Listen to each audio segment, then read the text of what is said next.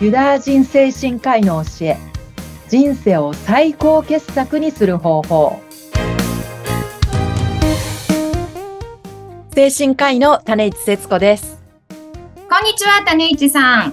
はい。よろしくお願いします。お願いしますはい、始まりました。ユダヤ人精神科医の教え。人生を最高傑作にする方法。えこの番組では、精神科医でもあり、産業医でもある種市節子さんに、ユダヤ人精神科医、アドラーとかね、フロイトとか、えーそうそうたるお名前の精神科医の先生方の考えを、えー簡単に噛み砕いて教えていただいて、人生を最高傑作にしていこうという番組です。はい。はい。種市さん、それでは今日ははいどんなお話を聞かせていただけますか、今日はですね、アドラー心理学のキーワードになっている共同体感覚というのをお話しできればと思います。共同体感覚ですね。はいはい。アドラーの心理学のキーワードにもなるということなんですね。一緒に何かアドラーをするときの感覚ですよね。例えばこういうふうにこう今土屋さんと話をしてるじゃないですか。はい。時の一緒に何かをしてるっていう時のこの感覚ですね。ああ、そっかそっか。誰かと何かを一緒にする、している時の感覚ということなんですね。そうですね。うん。っていうことは、この共同体感覚っていうのは、一人で何かをしているときには、それはないということですよね。そうですね。うんた、だその社会の中でえ自分が何か役割を果たしてるとか、はい。貢献してる感覚持ってれば、それはやっぱりこう共同体感覚にはなっていくっていうのはありますけど、そっかそっか。じゃあ、自分が一人だったとしても、何かそれが社会に貢献できていることであれば、まあ、これは共同体感覚と。ね、所属感だったりとかね、それも共同体感覚っていうことにはなっていきますけど、なるほど、なるほど。あの、アドラーといえばね、まあ、精神科医、えーと、の中でも一番と言ってもいいほど有名な先生ですそうけでれすども、ね。はいそ。のアドラーが、まあ、キーワードにもしているという、この共あそ同う体でですね。はい。すね。詳しくもっと掘り下げて教えていただけますかはい。はい。この対人関係のパターンっていうのは、うん子供の頃に基本的な原型が形成される。それはエリック・バーンも同じようなことは言ってますけど、はい。え子供の頃に形成された対人関係のパターンが、うんその後のこう人生の中で、えープラスにもマイナスにも働いていくっていうのはあったりはして、うん。こう例えばまあ極端なあー場合だったら、まあ、こう幼少期のこうネガティブな体験だったりが、はい。その後のその人の人生でこう負の影響を与えてしまうっていうことは普通にあって、そうですよね。なので共同体感覚を作っていく上でも、幼少期の体験が足をは引っ張ってしまうっていうのはあったりはしますけど、でもとはいえ、新しいことをやっぱりこう、学んでいくことで、この過去のネガティブな体験、人生早期のネガティブな体験もす乗り越えて、よりこう、好ましい対人関係につこう変えていくことはできるものなので、その辺はもう、人の可能性はもう無限にあるっていうふうには私は思いますし、はい。うん。いずれにしても、その対人関係でやり取りしていく上では、共同体感覚っていうのを持ってやっていくっていうのが大事になってくる。一緒に何かを作っていくとか、うん建設的な方向で話をしていくっていうのが大事で。はい。あの、幼少期といえば、あの、一番最初に対人関係を作ることになるコミュニティといえば、まあ、幼稚園とか保育園かなとすね。思うんですけれ親どとのも。関係とかね、うん、うん保育所の時の、えー同じクラスの人とのね、子供との関係とか、うん、うん、うん、うん。身近な人との関係ですよね。ね。なので、あの、保育園だったり、幼稚園だったりでは、例えば、運動会があったり、お遊戯会があったり、あいろんなことで、はいお友達と協力してやっていこうねということを、小さいながらに教えていただいたりしますよね。とっても大事なことなんですね。子供の頃の体験って、その子供、子供ってやっぱり大人になってからの同じこう出来事でも子供の時って受ける影響大きくなるじゃないですか。はい。うん。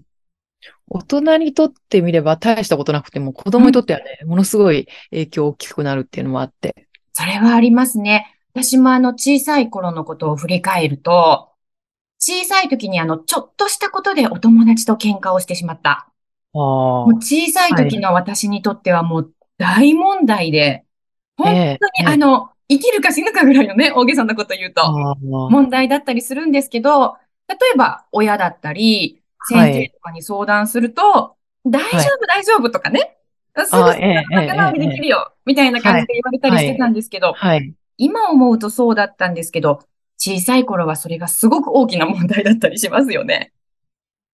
子供の頃ってやっぱこう、何にせよ不安を感じやすいっていうのあると思うんですよ。私はい自分過去を振り返ってもそうでしたけど。はい。だったりとか、保育所の先生だったりとか、誰かこう、大人がいてくれたりして安心できる感覚持てれば、はい。実はこうその後の人生もね、安心してこうやっていけるようになるっていうのはありますけど、そうそかの。安心がない状況だとね、うん。うん、なんか不安感が続いてしまったりとか、対人関係にもね、マイナスに働いてしまうっていうのはあるし。そうですよね。なので、小さい頃から、やっぱりあの、素敵な体験、素晴らしい体験だったり安心できるような体験。うん。あとは、あの、すごくこう、いい情報を、まあ、先生だったり、大人だったり、お友達だったりから受けるっていうことが大事なのかもしれないですね。幼少期にね、何か小さな成功体験みたいのがね、あるといいでしょうけど、うんうんによってはなんかもうネガティブな体験ばっかりっていうこともあったりしてね。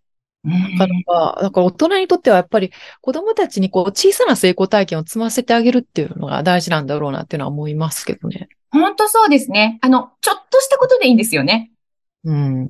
運動が得意な子だったら、まあ、かけっこで一番になれるとか、お絵おかききが得意な子だったら、お絵かきがクラスで一番上手だねとか、何かで、その自分の価値というのを認めてあげる、認めてほしい。中になったりとかね、褒めてうんもらえたりとかね。はい。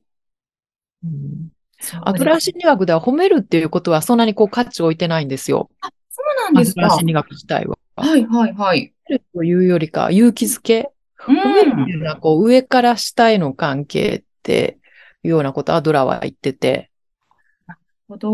おその親だったり大人の関心持ってる親の期待に応えてくれたから褒めるみたいなね、構造になっていくっていうのはよろしくないみたいなことをアドラーは言ってますけど、なるほど、なるほど。そうなんですね。アドラー自身はこう本人自身、子供自身のこう本来の力を発揮できるのって勇気づけってエンカレッジ、縦の関係じゃなくて横の関係を大事にしましょうっていうことをアドラーは言ってますね。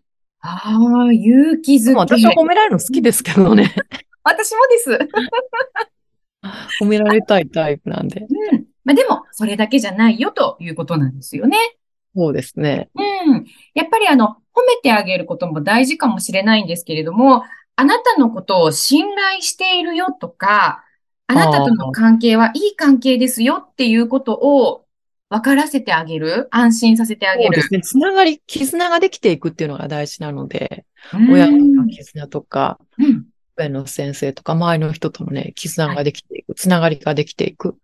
はい。うんこういった感覚を幼少期にこう、身につけて、それをこう、さらに発展させていけるっていうのが、望ましい成長発達のプロセスにはなっていくっていうのはありますけど、そうなんですね。このなとこのろで、で、親がね、もう怒りまくったりと か、なんかこういうことやってくれないのとか、親の期待だったりとかね、価値観を押し付けるみたいになっていくとね、はい。子供はだんだんこう萎縮してしまうみたいにはあなるし。ドキ、ちょっと私今、ドキッとしました。 そういう子育てをしてしまったかもしれないあなっとて。ほしいみたいなね、期待。そっか。あんまり、こう、期待ばっかり押し付けてもダメですね。うんだ、誰しもこう、例えば、わ私自身に対して、なんかはいこういうふうになってほしいみたいなのをき勝手に期待されてもこう 困るなっていうのは、そうですこれね。うんうんうんうん。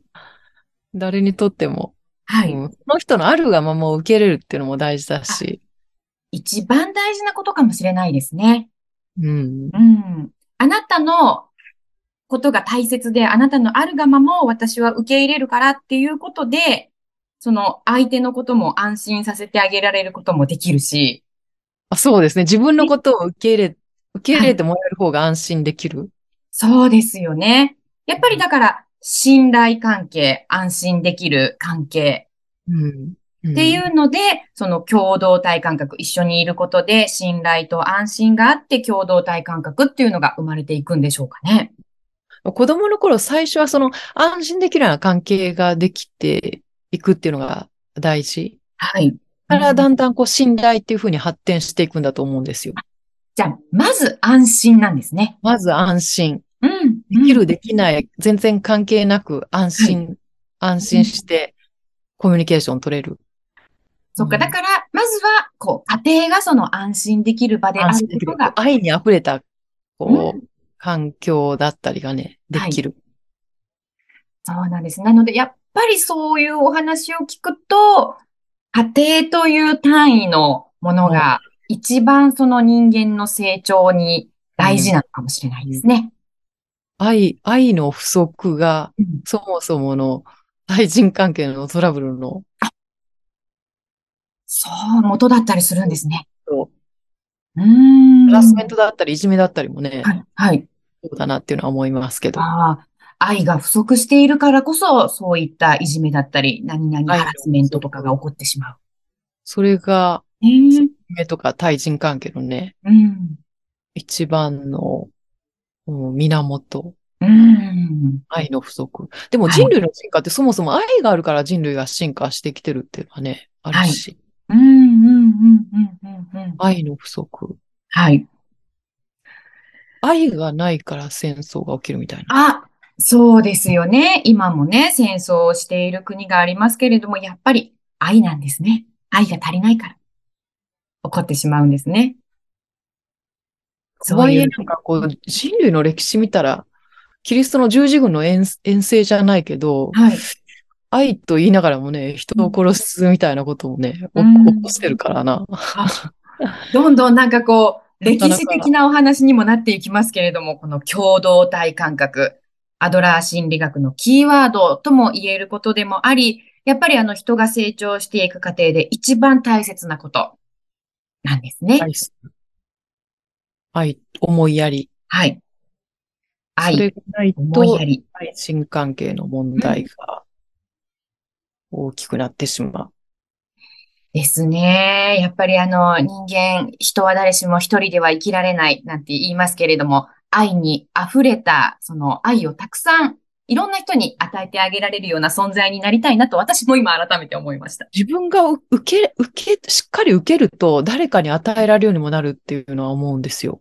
そうですよネね。ガティブな体験がこう増えちゃうと、そもそも、こう、周りから親切にされてもそれを受け入れられないみたいなね、状況が起こるんだろうなっていうのは思って。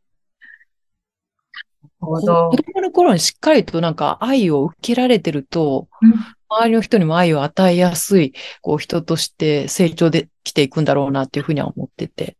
でも子供の頃にいろんなこう、親からネガティブなことを言われて、ブロックがたくさんできてしまったとしても、それを解除することはできるものなので、はいアプラー心理学は未来思考のアプローチですけど、はい精神分析的なアプローチでここのブロックを外していくっていうことはできるものなので。あそうですね。ね。あの、心のブロックを外すというお話はね、えー前回、前々回でしたっけ、はいにもお伺いしましたけれども、やっぱりそういったことも大事になってくるんですね。自分とのなんか心の交流というか、自分とうまくつながることができれば、周りの人ともうまくつながって、それが、がこう共同体感覚っていうものにもね、発展していってて。そうでだすからね。こう実りある充実した、その時間になっていく。うん。自分との関係がうまく築けてない人は、はいやっぱり他の人との関係もね、なかなかうまく作れなくなるっていうのがあるし、うん自分に対する信頼が弱いと、まあ、精神的な自立が進まなくってっていうことなんですよね。そうだね。うんはい。ということで、今回は、えー共同体感覚というね、アドラー心理学の中でもキーワードになるような、こちらのお話、伺ってまいりました。種市さん、ありがとうございました。ありがとうございました。はい。また次回もよろしくお願いします。お願いします。それでは皆さんまた次回もお楽しみに